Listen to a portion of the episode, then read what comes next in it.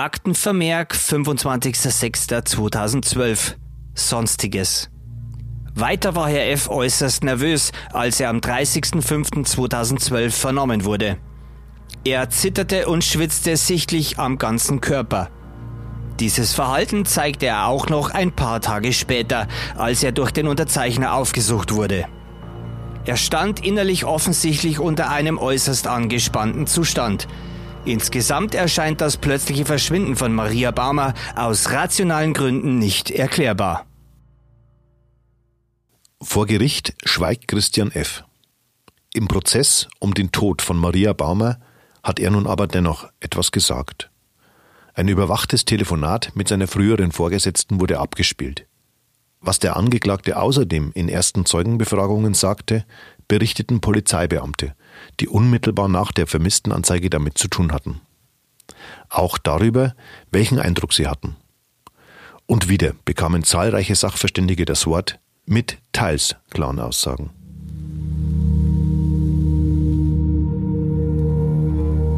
Der Fall Baumer. Spuren, Hintergründe, Analysen.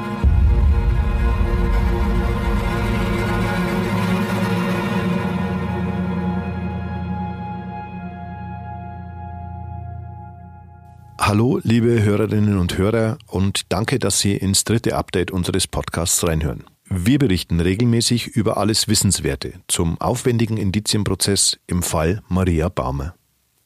Vor der großen Strafkammer wird gegen den früheren Verlobten der an Pfingsten 2012 verschwundenen und rund 16 Monate später tot gefundenen jungen Frau verhandelt. Wegen Mord aus Heimtücke und niedrigen Beweggründen. Meine geschätzte Kollegin Isolde Stöcker-Gittel und auch ich selbst waren diese Woche viel im Sitzungssaal 104 am Regensburger Landgericht. Grüß dich, liebe Isolde, und danke, dass du wieder ins Podcaststudio der Mittelbayerischen mitkommst. Ja, hallo André und hallo liebe Hörerinnen und Hörer. Wieder nach einem langen Verhandlungstag haben wir uns hier noch ins Podcaststudio gesetzt und bereiten für Sie die Erkenntnisse der letzten beiden Tage auf. Am fünften Verhandlungstag haben wir die Stimme des Angeklagten das erste Mal seit dem Prozessauftakt wieder gehört.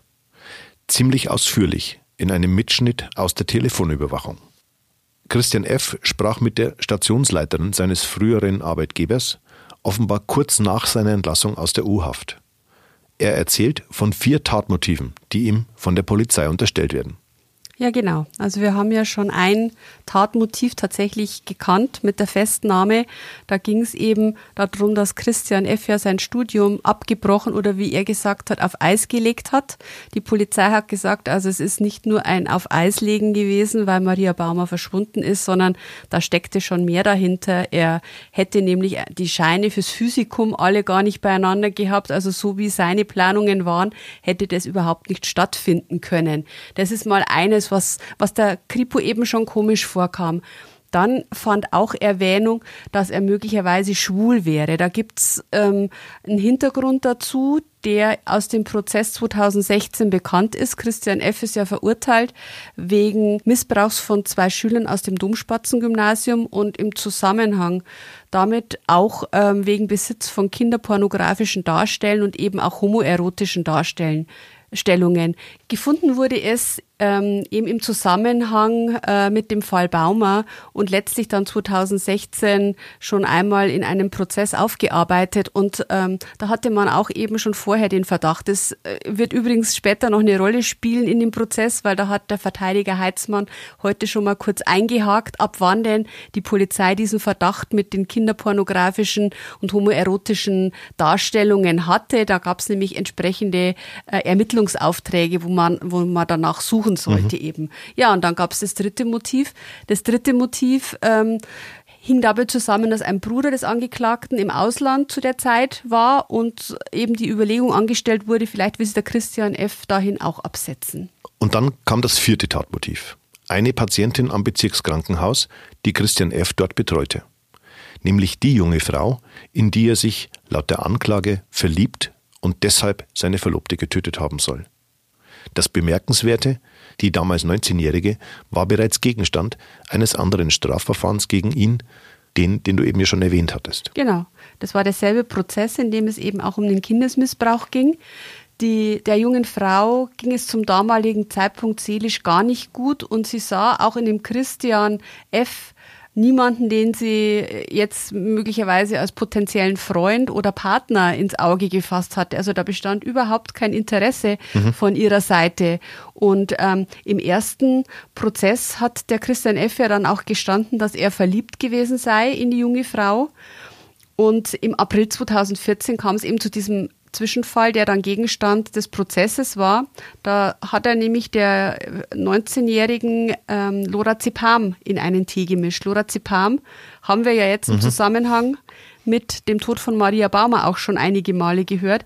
Dieses starke Beruhigungsmittel hat dazu geführt, dass die Frau in diese äh, darauffolgenden Stunden keine Erinnerung mehr hatte. Sie weiß also tatsächlich nicht, was passiert ist. Okay und man konnte es letztlich in dem Prozess auch nicht mehr genau aufklären, weil ähm, Christian F. da auch keine Angaben dazu letztlich machte. Aber Fakt ist, er lag die Nacht neben der jungen Frau und den Rest muss man offen lassen.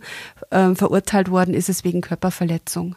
Der Mitschnitt aus der Telefonüberwachung offenbarte, dass die Stationsleiterin eine recht klare Meinung genau dazu hatte. Denn da gab es nämlich was, wo sich die Angeklagte, ich zitiere, nicht so klug verhalten hat.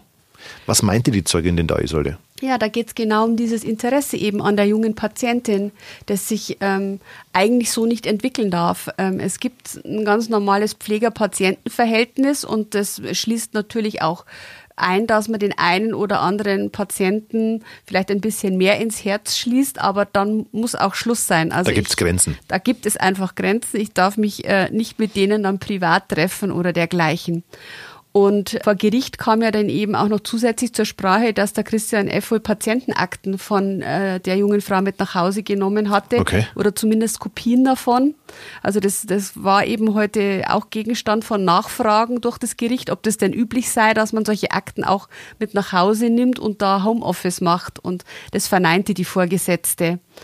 Und der Hintergrund der Frage zielt natürlich eben darauf ab, zu sagen, ähm, was, was ist das für ein Verhältnis? Was wollte der, der Christian F. von der jungen Frau? Also ging es da wirklich nur darum, dass er eine Liebesbeziehung aufbauen wollte oder war da einfach noch ganz andere Dinge dabei? Und wie gesagt, die Vorgesetzte hat heute ganz klar gesagt, das geht so nicht. Es gab zwei Gespräche auch diesbezüglich genau. mit dem Christian F. und ähm, ja, Danach die bezogen sich, glaube ich, ähm, entschuldige, wenn ich dich unterbreche, die bezogen sich darauf, dass er sogar an einem freien Tag als genau. Besucher ins Bezirkskrankenhaus kam und sich längere Zeit äh, mit dem jungen Mädchen oder der jungen Frau in ihrem Zimmer aufgehalten hat. Genau, und das wäre auch noch nicht das Problem gewesen, wenn er nicht später noch im Stations-, in dem Leitstand äh, gewesen wäre und dann wiederum Einblick in, in aktuelle Dinge genommen hätte. Also okay. ähm, es war wohl an diesem Besuchstag gar nicht klar, ist er jetzt als Pfleger da, ist er als Privatperson da und da hat man ihm ganz deutlich zu verstehen gegeben, du musst dich schon entscheiden, wenn du die junge Frau besuchst, dann bist du Besucher und nicht irgendwie zwischendurch noch kurz auch noch Pfleger Pflege auf der Station. Wobei ich selbst das schon irgendwie ziemlich schräg finde. Ja, durchaus. Aber also, was man, denke ich, auf jeden Fall erwähnen sollte, es ist ja heute gesagt worden, dass das wirklich erst nach Verschwinden von Maria Baumer mhm. losging, dass er zuvor ein äußerst ja. zuverlässiger Kollege war, kollegial. Da ist überhaupt nichts vorgefallen. Das fing wirklich damit an, als die Maria weg war und, oder beziehungsweise in, in dem zeitlichen Umfeld, ja. als die Maria verschwand. Gleich zu Beginn des sehr langen, ich glaube mehr als eineinhalbstündigen Telefonats kommen die beiden auch auf den Spaten zu sprechen.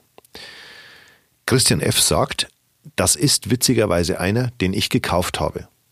Und dann beginnen Spekulationen darüber, dass etwas konstruiert sei. Ja, da erwähnt er eben das, was wir auch schon von einer Bauhausmitarbeiterin diese Woche bestätigt bekommen haben im Gerichtssaal 104, dass mehr als 80 solcher Damenfederspaten in, in Regensburg verkauft wurden, dass es deutschlandweit wohl mehr als 1000 Stück waren, so sagt er da auch am Telefon.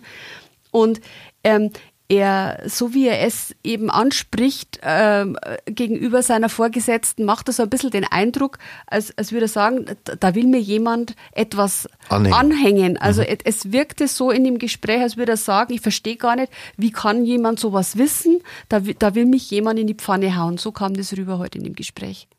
Und er ging, glaube ich, sogar noch weiter, wenn ich mich richtig erinnere, sprach er auch davon, dass er glaubt, dass an dem Computer von Maria jemand manipuliert hätte. Ja, genau. Also äh, äh, so wie er es ausgeführt hat, klang es so, als wäre jemand in die Wohnung gekommen. Er hat da auch darüber äh, sich ausgelassen, er wüsste gar nicht, wer alle einen Schlüssel hätte. Mhm. und ähm, dass auch das sehr komisch wäre. Mhm. Und das werde von der Polizei komplett ignoriert. Das habe ich mir nämlich noch notiert. Genau.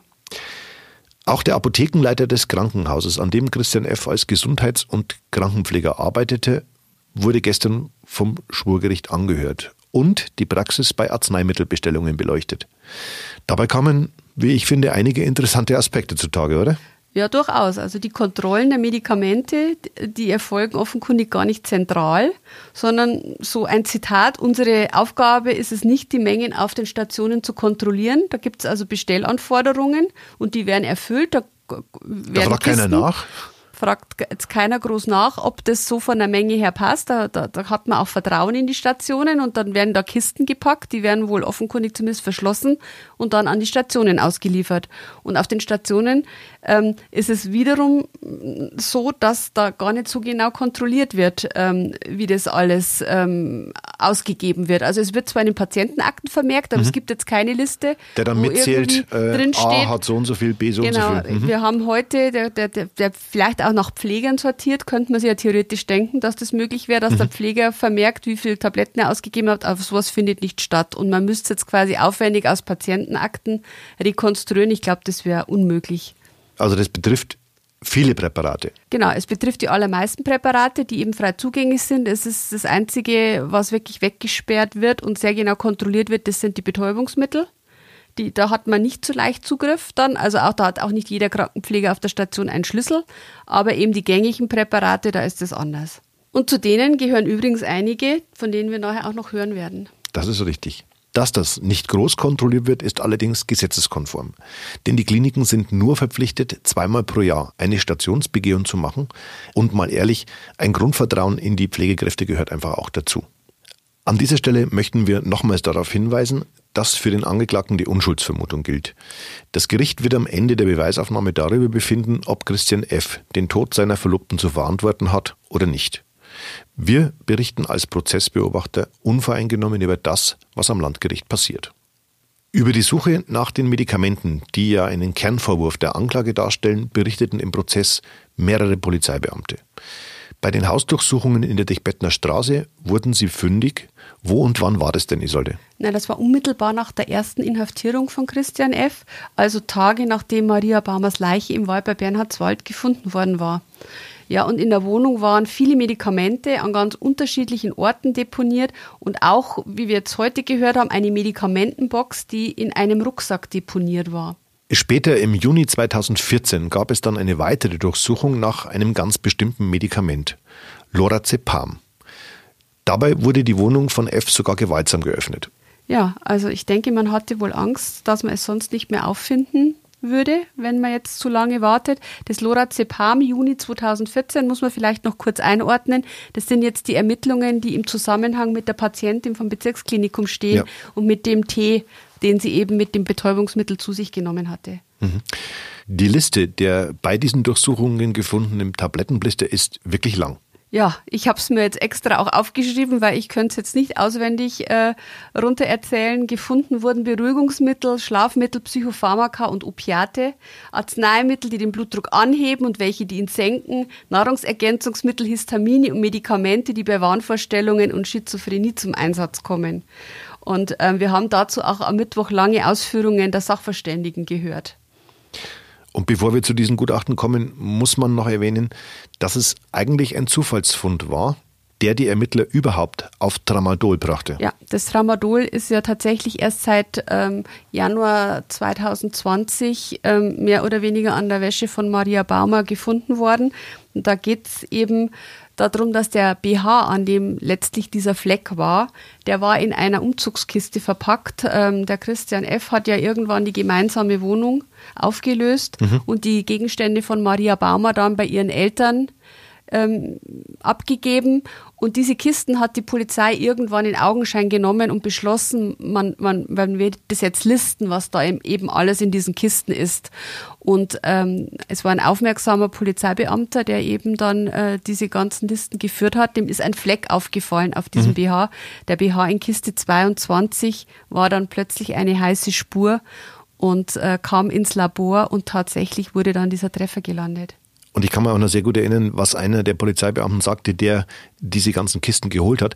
Die haben sich dafür extra einen Lastwagen geholt äh, von der Bundespolizei, wenn ich mich recht entsinne. Also man muss sich mal vorstellen, das waren wahrscheinlich äh, 40 oder 50 Umzugskisten voll mit den Habseligkeiten von Maria Baumer. Also ich, ich weiß es nicht, wie viel es war, aber es war sicherlich ähm, einfach, was sich halt so ansammelt in einer gemeinsamen Wohnung. Ich nehme, Wohnung. Ich nehme an, es waren da auch ähm, größere Möbelstücke dabei. Also mhm. es werden, werden sicherlich nicht nur Kisten mit Kleidung oder so gewesen sein, sondern durchaus auch größere Dinge. Deswegen wahrscheinlich auch dann ein größeres Gefährt. Ja. Wenn Sie sich übrigens umfassend über den Mordfall Maria Baumer informieren wollen, gibt es auf unserer Internetseite ein sehr umfangreiches Dossier. Mit allen Texten vom zunächst mysteriösen Verschwinden, dem Fund ihrer sterblichen Überreste und nahezu jedem Ermittlungsansatz in diesem Kriminalfall. Das Spezial, der Fall Maria Baumer, finden Sie unter www.mittelbayerische.de slash Fall-Baumer. Die verschiedenen Gutachten der beiden Toxikologen standen an Tag 4 eigentlich im Mittelpunkt. Kann man deren Erkenntnisse irgendwie greifbar zusammenfassen?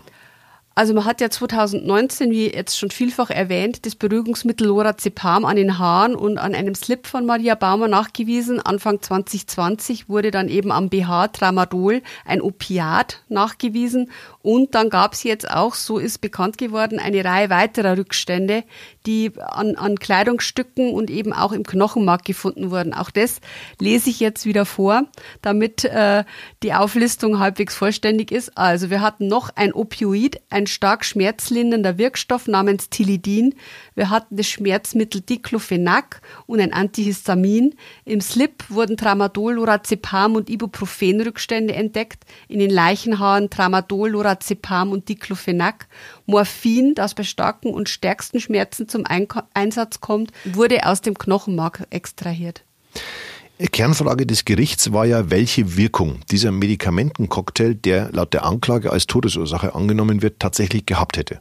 Ja, der Gutachter hat geschildert, dass eine Kombination aus Lorazepam und Tramadol zu einer Bewusstlosigkeit führen kann und er hat es auch sehr plastisch beschrieben. Er hat gesagt, die Menschen vergessen in diesem Zustand zu atmen. Also es quasi setzt der Atemreflex aus und ja, der Mensch stirbt, weil er keine Luft mehr holt. Die neuesten Erkenntnisse brachte ja erst das Gutachten eines privaten Labors. 2013 war nichts zu finden, 2019 dann schon. Wieso? Ja, dem Gericht war es deshalb auch sehr wichtig äh, zu untersuchen, ob es da in diesen beiden Gutachten einen Widerspruch gibt, weil eben 2013 an den sterblichen Überresten nichts nachgewiesen werden konnte und jetzt gibt es diese Funde. Und ähm, man hat dann erklärt, ja, die Technik hat sich wahnsinnig weiterentwickelt in den vergangenen Jahren. Man kann heute sehr viel genauer messen, als es zum damaligen Zeitpunkt möglich war. Und dieses private Münchner Labor, das eben die neueste Technik auf diesem Gebiet besitzt, die konnte nun die Nachweise erbringen. Ich finde, ein Satz der Professorin ließ wirklich aufmerken. Ich zitiere, es ist eindeutig identifiziert, auch wenn es als fraglich gekennzeichnet wurde. Das sagte sie auf eine Nachfrage der Verteidiger sehr deutlich. Ja, das ist quasi eine Absicherung auch nochmal, die das Labor für sich trifft, weil fraglich bedeutet ja nicht, dass es nicht sicher vorhanden war, so wurde es erklärt dann mhm. auch, sondern mit einer zweiten Untersuchungsmethode noch genauer eingegrenzt werden muss, weil es eben da einen gewissen Fehlerspielraum von ein bis zwei Prozent gibt. Dann wendet man nochmal eine andere Methodik an und damit ist fraglich eigentlich bestimmt und nachgewiesen, aber im Laborvokabular wird es dann eben trotzdem noch als fraglich gekennzeichnet. Selbst Vorsitzender Richter Michael Hammer hat die Wirkung dieses möglichen Medikamentencocktails ja gegoogelt und fand eine Studie aus den USA, wonach Tramadol und Lorazepam kombiniert tödlich sein können. Naja, das zeigt jetzt auch, dass Richter eben auch nicht Experten auf solchen spezifischen Gebieten sind und äh, die müssen sich also genauso wie wir Journalisten ja jetzt zum Beispiel auch in bestimmte Thematiken einarbeiten. Und insofern fand ich jetzt das überhaupt nicht verwunderlich, dass er da den Hinweis auf diesen Artikel gab, mhm. den er selbst eben im Internet gefunden hatte. Allerdings machten Professor Dr. Skopp und Dr. Schwarze, das waren die beiden Toxikologen, auch eine sehr klare Einschränkung. Denn die tatsächliche Konzentration der fraglichen Medikamente lässt sich aus den neuen Analysen nicht ableiten. Ob eine tödliche Dosis vorlag und ab wann genau die Kombination überhaupt tödlich wirkt, ich zitiere das, kann man nicht seriös sagen. Eine kleine Randnotiz an dieser Stelle. Auf unserer Internetseite www.mittelbayerische.de berichten wir auch in einem ausführlichen Newsblog jeden Prozesstag über die Entwicklungen im Schwurgerichtssaal des Regensburger Landgerichts. Die Obduktion der sterblichen Überreste war ja auch ein Thema in den letzten Tagen. Für die Familie war das sicherlich kein leichter Moment. Was haben die Rechtsmediziner denn gefunden? Ja, also die Familie hat, ist heute auch tatsächlich explizit gefragt worden, ob sie sich das anhören will. Und sie haben gesagt, ja, also sie wollen im Sitzungssaal bleiben. Und ähm, dann kam eben zur Sprache, was denn alles untersucht wurde, wie es untersucht wurde. Und man hat tatsächlich sehr wenig herausgefunden. Mhm. Der Zustand der sterblichen Überreste, der ließ kaum noch genaue Aussagen zu. Insbesondere natürlich auch, weil der Löschkalk auf der Leiche war. Ja. Und damit ähm, konnte eben auch der Gutachter keine genaue Todesursache benennen. Mhm. Und ähm, das Gericht hat dann auch nach der Liegezeit beziehungsweise nach einer möglichen Umbettung gefragt. Das okay. war tatsächlich das mit der Umbettung. Ähm, hat man immer wieder schon mal anklingen äh, hören, auch schon zu Polizeiermittlungszeiten. Da war das immer wieder mal Thema. Ähm, man konnte das rauslesen aus ähm, Hinweisen, die veröffentlicht wurden. Wer hat zu diesem oder jenem Zeitpunkt etwas gesehen? Mhm. So waren damals die Fragestellungen und äh, das deutet darauf hin, dass die Polizei immer wieder in diese Richtung ermittelt hat. Der Gutachter konnte dazu aber wenig sagen. Mhm. Wobei Umbettung, vielleicht müssen wir das mal erklären. Also da geht es tatsächlich darum, äh, dass äh, geprüft wurde, ob der Täter die Leiche von Maria Baumer zunächst irgendwo verwahrt und erst später in den Wald bei Bernhardswald genau. gebracht hat. Oder ob äh, ob sie irgendwo an einer anderen Stelle vielleicht auch lag. Also wir wissen es ja nicht. Ja. Und der Gutachter konnte eben heute dazu auch keine näheren Auskünfte geben. Er hat nur theoretisch für das Gericht eingeordnet, dass man eine Leiche vermutlich ein bis zwei Monate in ihrer üblichen Form umbetten könnte. Danach würde es schon schwierig werden, weil mhm. eben äh, Zersetzungsprozesse auch einsetzen. Und ähm, die Frage blieb letztlich offen, äh, das auch auf das Verfahren für Auswirkungen noch haben könnte. Ich kann es nicht einordnen. Also mhm. ob das nochmal zur Sprache kommt, ich weiß es nicht, aber der Gutachter konnte da jetzt heute nicht wirklich weiterhelfen. Ja, und dann ging es eben noch um die Liegezeit. Auch das war eher schwammig, möchte ich fast sagen, was der Gutachter äh, ausführen musste, weil er eben auch sagt, die, die, da kommt es auf so viele Dinge an, auf mhm. die Umgebung, wo das gelagert wird und ähm, wie eben da der Regenfall ist, wie, wie die Beschaffenheit äh, der Stelle ist und so weiter. Und er sagt, ein, ein Jahr, ja, das kann man auf jeden Fall sagen, auch länger, aber genauer konnte er es nicht eingrenzen. Er konnte also nicht sagen, sind 16 Monate die Zeit, in der Maria Baumer eben im Wald lag, oder war es kürzer? Er hat es offen gelassen, aber es, er hat es auch nicht dementiert, dass es nicht so sein könnte. Dazu gab es also keine Klarheit.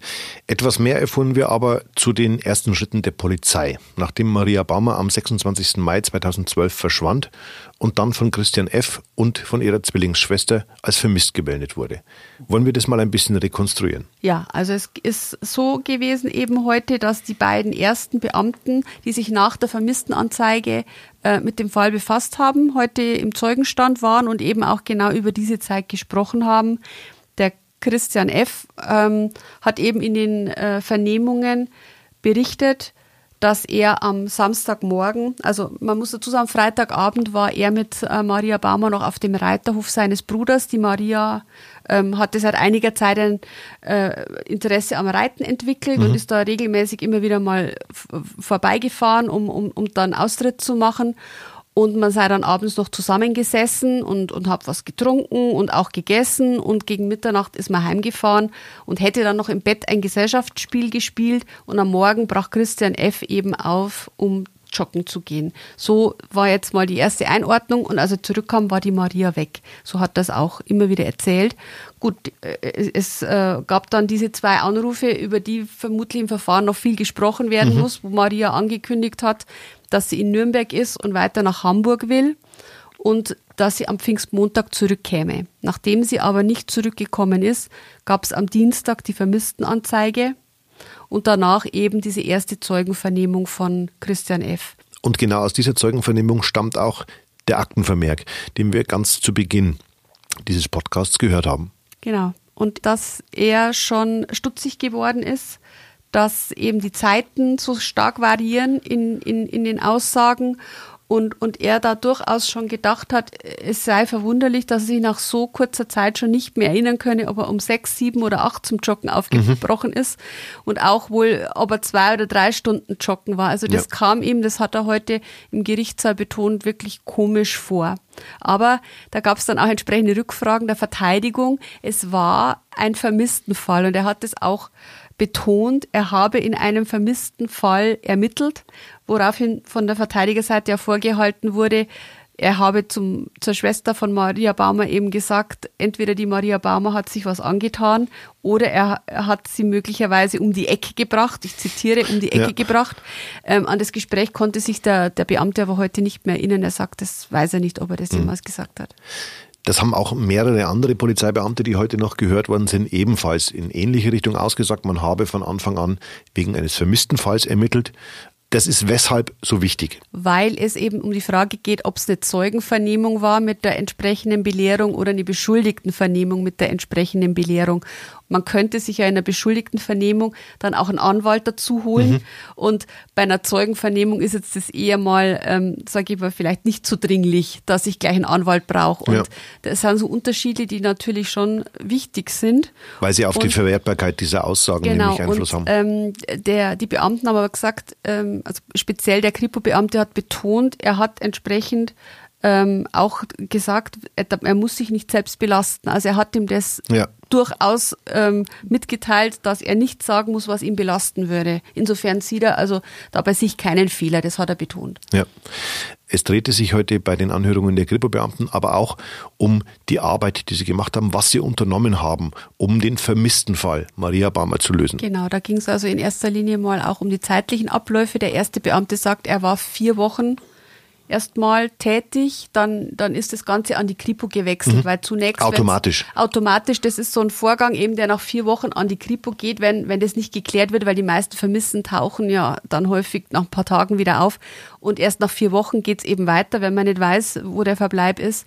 Und dann hat eben der zweite Kripo-Beamte übernommen und ähm, hat da schon einfach mal nochmal erzählt, wie das dann eben war. Er hat sich ähm, den Christian F. dann nochmal eingeladen zu einer, einer Zeugenbefragung, auch um sich einen Eindruck zu machen. Und auch da gab es eben wieder das Nachhaken der Verteidigung, ob das denn noch eine Zeugenvernehmung oder nicht mhm. doch schon mehr war. Ähm, am Ende ähm, hat der Beamte gesagt, hatte, also ich würde jetzt mal sagen, der Beamte hatte da gute Argumente, warum er so gefragt hat, ähm, wie er gefragt hat und ähm, ich. Äh er hat es sehr plastisch auch beantwortet auf die Nachfrage vom Rechtsanwalt Euler, äh, ab wann denn ein Anfangsverdacht da war oder warum er ihn gefragt habe, ob er etwas damit zu tun hat, äh, hat der Beamte geantwortet, also wenn schon ein Anfangsverdacht bestanden hätte, dann hätte ich ihn auch belehrt. Also der wusste natürlich genau, worauf der Anwalt hinaus will. Und er hat dann auch ausdrücklich eben, wie du gerade schon sagtest, äh, diesen Verweis gebracht, dass er eben darauf hingewiesen hat, dass er sich nicht selbst belasten müsse. Genau. Ich denke, natürlich ist es auch immer im, im Kopf. Also das glaube ich wäre jetzt gelogen zu sagen, dass ein, dass ein Kriminalbeamter auch nach einem halben Jahr noch denkt, das ist bestimmt ein Vermisstenfall, der sich aufklärt. Natürlich ja. haben die das auch im Hinterkopf, aber ermittelt wurde eben in erster Linie jetzt mal dahingehend, dass man die Maria Baumer finden wollte. Und das sehr akribisch. Genau, und das sehr akribisch. Also man war ja dann bei Aktenzeichen XY ungelöst. Da war die ähm, Barbara Baumer mit dem Christian F. Äh, im Studio und eben auch der Kripo-Beamte, den wir heute äh, im Gerichtssaal erlebt haben. Und danach kamen sehr, sehr viele Hinweise. Also das war ja heute auch dann nochmal mhm. Thema, dass viele Leute dachten, sie hätten Maria Baumer gesehen irgendwo in, in, im Ausland zum Teil und eben auch auf einem deutschen Abschnitt des Jakobsweges. Und das war interessant, weil da gab es nämlich nicht nur einen Zeugen, der sicher war, die Maria Baumer war im Juni 2012 auf dem Jakobsweg unterwegs. Wie du schon sagtest, unglaublich viele Spuren entlang des Jakobsweges zum einen, Frankreich, aber auch andere Länder wie zum Beispiel Russland, ähm, Tibet und der Senegal. Was mir jetzt noch in Erinnerung geblieben ist, war die portugiesische Handynummer, mit der im Mai 2013, also vier Monate bevor die sterblichen Überreste von Maria Baumer gefunden wurden, eine Pfarrei in Tannstein im Landkreis Schwandorf angerufen wurde und im Laufe der Ermittlungen stellte sich dann raus, das ist eine Krankenschwester aus Krefeld. Und dass sie aber in Tannstein rauskam, war eigentlich nur Zufall, weil sie nämlich die portugiesische Landesvorwahl vergessen hat mitzuwählen, als sie jemanden anrufen wollte. Ja, da sieht man mal dran, mit was sich die Polizei wirklich alles beschäftigt hat. Und mm, also der Vorwurf, dass sie möglicherweise nur einseitig in eine Richtung schon ermittelt hätten, der trifft, denke ich, nicht zu. Ich glaube auch, das war der Grund, warum das Gericht heute so akribisch nachgefragt hat, auch was denn alles getan wurde, um ein, ein, eine mögliche ähm, Auszeit von Maria Baumer eben auch ähm, zu untersuchen. Und das wird heute schon deutlich, würde ich sagen. Das ist richtig. In der kommenden Woche ist nach den drei sehr eng getakteten Verhandlungstagen, die jetzt hinter uns liegen, nur ein Prozesstag angesetzt. Natürlich werden wir das Wichtigste vom 15. Juli wieder für Sie, liebe Hörerinnen und Hörer, zusammenfassen. Zwei IT-Experten kommen als Sachverständige zu Wort. Sie sollen zu den Auswertungen zahlloser Datenträger und damit wahrscheinlich auch zu den verdächtigen Internetrecherchen vom perfekten Mord und ähnlichem aussagen. Solche soll Christian F. nämlich kurz vor Maria Baumers Verschwinden gemacht haben. Wenn Sie mögen, hören wir uns also am 15. Juli wieder, noch an dem Abend exklusiv auf www.mittelbayerische.de und ab 16. Juli überall, wo es Podcasts gibt. Alle Folgen des Podcasts Der Fall Maria Baumer finden Sie zum Nachhören auf unserer Internetseite. Und Sie können, wie unser Crime-Podcast Spuren des Todes auch, abonniert werden. Zum Beispiel bei Spotify, Apple und Google Podcasts oder dieser. Bleiben Sie gesund und bis bald. Tschüss, liebe Hörer, und dann bis kommende Woche.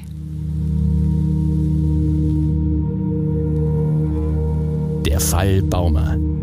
Spuren, Hintergründe, Analysen.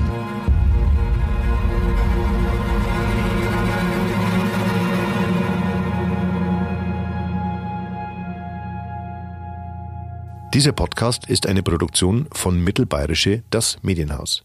Redaktion Isolde Stöcker-Gittel und André Baumgarten.